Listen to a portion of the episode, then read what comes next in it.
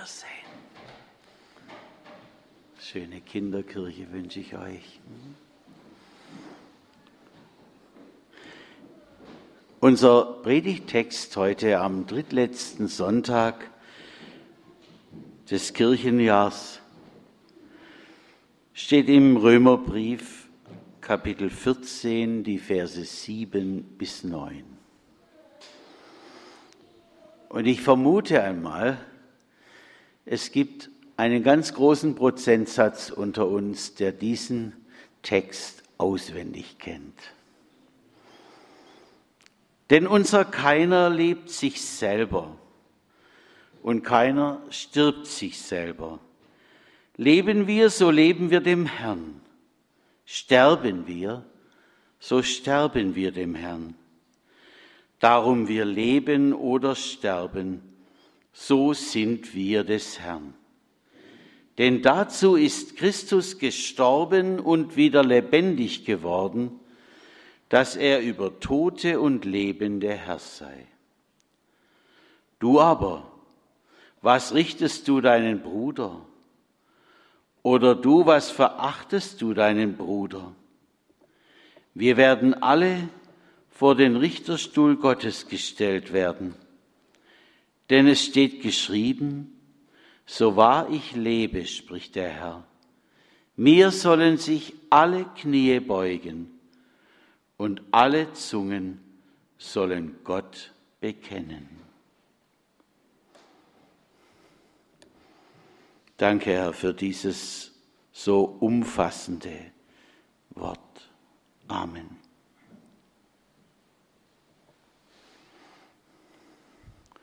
Vor ganz kurzem habe ich mir sagen lassen, dass die Menschheit sich womöglich seit der Zeit des Paulus verhundertfacht hat in ihrer Anzahl.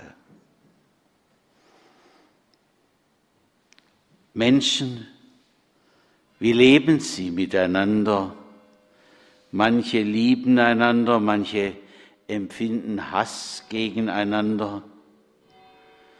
Manche gehen auf Wildfremde los mit Sprengstoff oder mit Ängsten und tun es sogar im Namen eines Gottes, der Allah genannt wird. Und früher taten sie es im Namen unseres Gottes. Manche meinen, es gäbe gar keine höhere Macht, die alles in der Hand hat. Manche denken, Religion ist veraltet. Wir leben durch Zufall aber eines stimmt wohl. Es gibt diese Erde, es gibt uns Menschen, wir sind ja schließlich hier alle, und wir müssen alle sterben. Wir sind, so wichtig wir uns vorkommen, für eine begrenzte Zeit hier. Ich denke immer wieder, wenn ich in so einer Kirche bin, die ja gut, die hier nicht, aber andere haben Jahrhunderte auf dem Buckel. Da, da waren Menschen drin, die sind sich genauso wichtig vorgekommen wie wir. Und wir kennen sie nicht mehr, wir wissen nicht mehr, was sie dachten, wir wissen so wenig. Wenn es ans Sterben geht, da habe ich mal ein Büchlein gelesen, letzte Worte. Da staunt man, wie Menschen, die während ihrer Lebenszeit eigentlich das alles locker weggesteckt haben, plötzlich ganz anders, zum Teil auch ungeheuer angstvoll reagiert haben.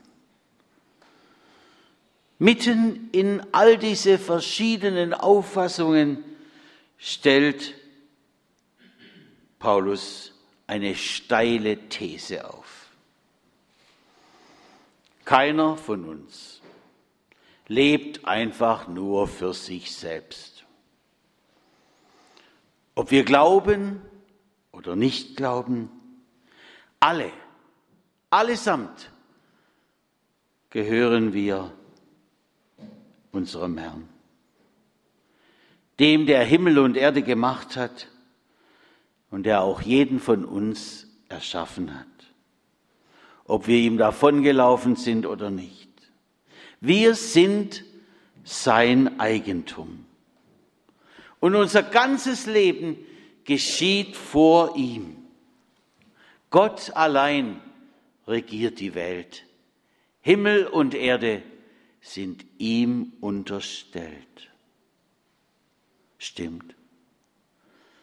Da wirft vor Urzeiten ein babylonischer König drei Männer in den Feuerofen. Schadrach, Meshach und Abednego heißen sie. Er lässt den Ofen vorher siebenmal heißer machen als sonst, wenn er darin Menschen verbrennt. Und dann, dann sieht er sie da drin herumlaufen und einen vierten dabei. Es war noch nicht Zeit. Die Männer kommen lebend heraus und der König, der sich üblicherweise selbst als Gott verehren lässt, kann nur noch bekennen, euer Gott ist stark und groß. Ebenso wie der ägyptische Pharao, all seine Leute sind im Schilfmeer ertrunken, zugrunde gegangen, nachdem vorher die Israeliten trockenen Fußes durchgelaufen waren. Groß ist der Gott der Israeliten, stammelte er.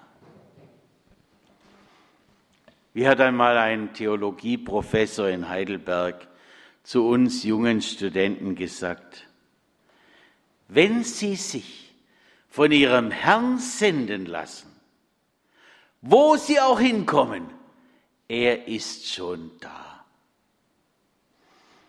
Was glauben Sie, wie oft mir das schon die Angst weggenommen hat. Ich komme nicht in eine Fremde, er ist schon da.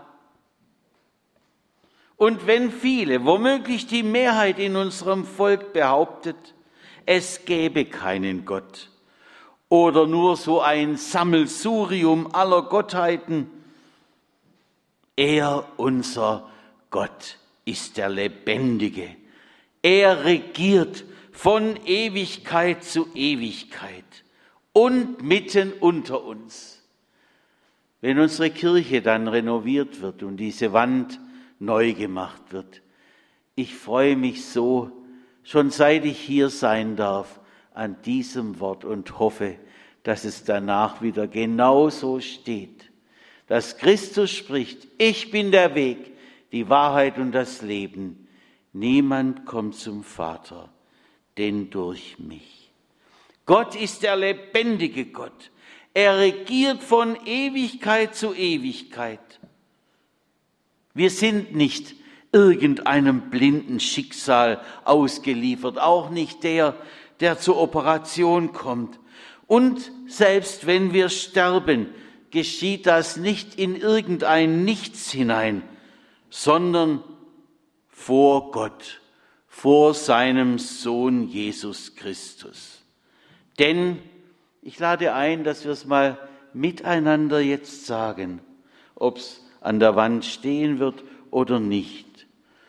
Unser keiner lebt sich selber und keiner stirbt sich selber. Leben wir, so leben wir dem Herrn.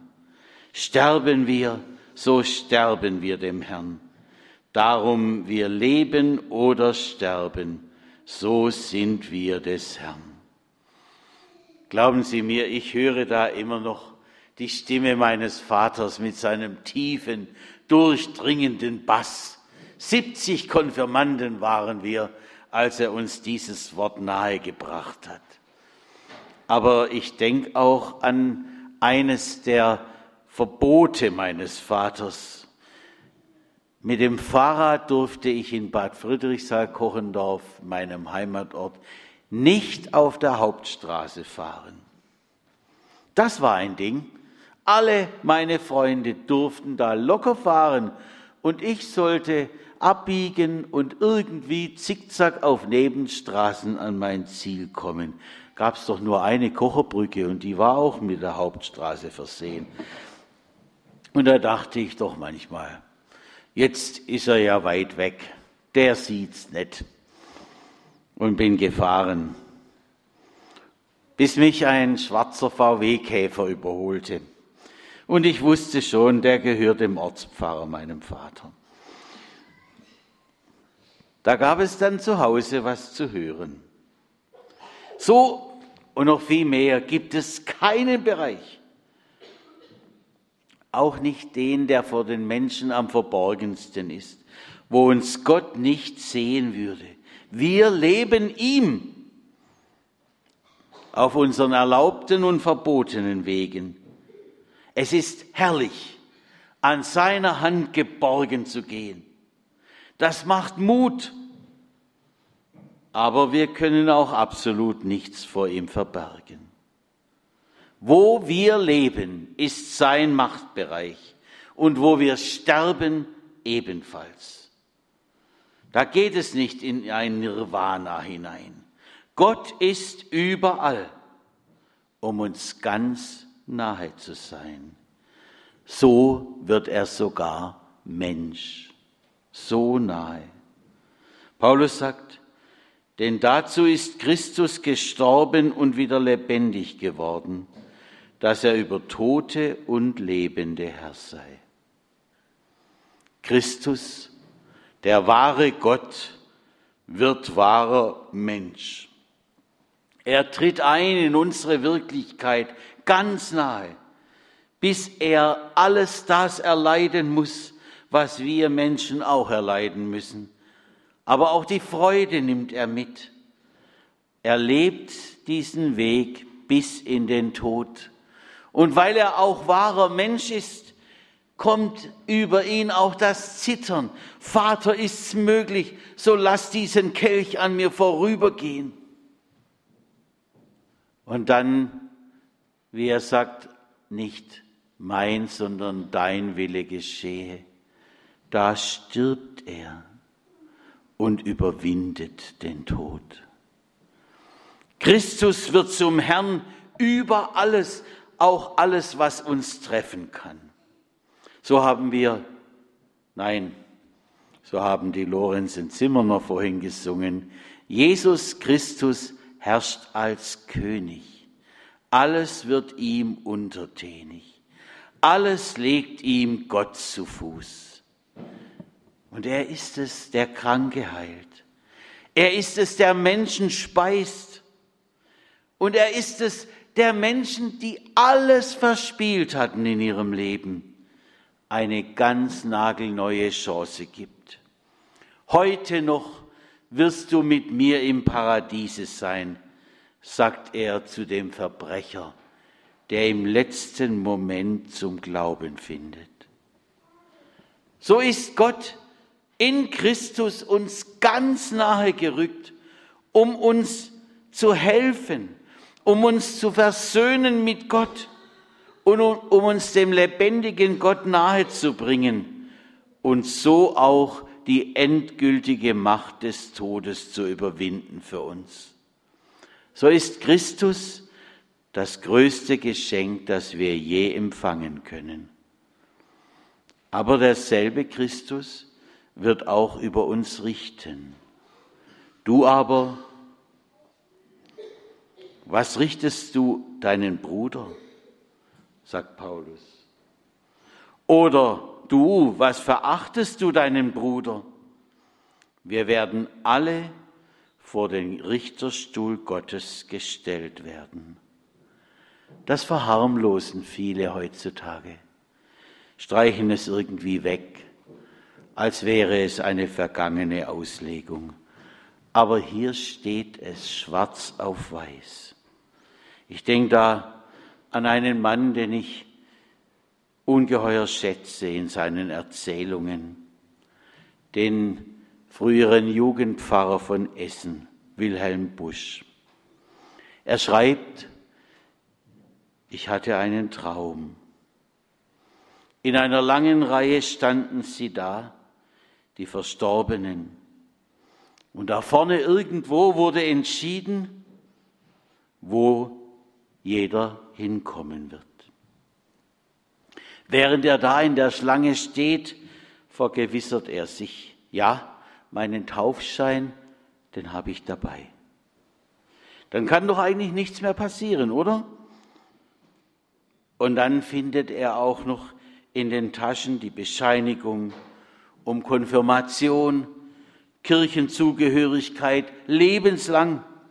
Kirchlich getraut stand auf einem anderen Formular und so verriet die letzte Urkunde, die er fand, kirchlich bestattet. Jetzt kam er an, der, an die Reihe. Alle die gefundenen Papiere legt er vor. Da fragt die Stimme, und weiter?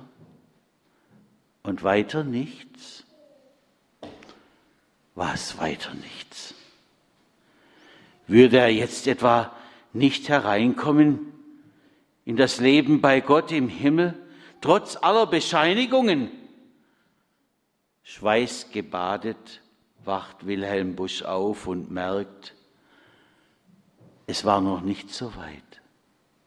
Aber diese Frage ließ ihn nicht los. Was heißt das? Und weiter nichts. Da las er in der Bibel, darum ist Christus gestorben, dass er deine Sünden auf sich nehme. Und er brachte Jesus alles hin. Ich denke da gerade an, an Banken. Wie, wie komme ich da drauf? Alles, was faul war in seinem Leben. Ja klar, da gibt es ja auch solche Abschlüsse, aber es gibt es in jedem Leben. Alles, was faul war und er merkt, das war eine ganze Menge. Christus schenkt ihm Vergebung und er nimmt ihn als sein Kind an. Jetzt lebte er dem Herrn Jesus. Und der Herr Jesus lebte ihm. Jetzt war alles anders geworden. Wilhelm Busch war aus der Zuschauerrolle zum Beteiligten geworden. Er war ein Kind geworden, das Gottes Gnade empfängt, wie neugeboren. So dürfen wir leben und sterben und auferstehen dem Herrn. Amen.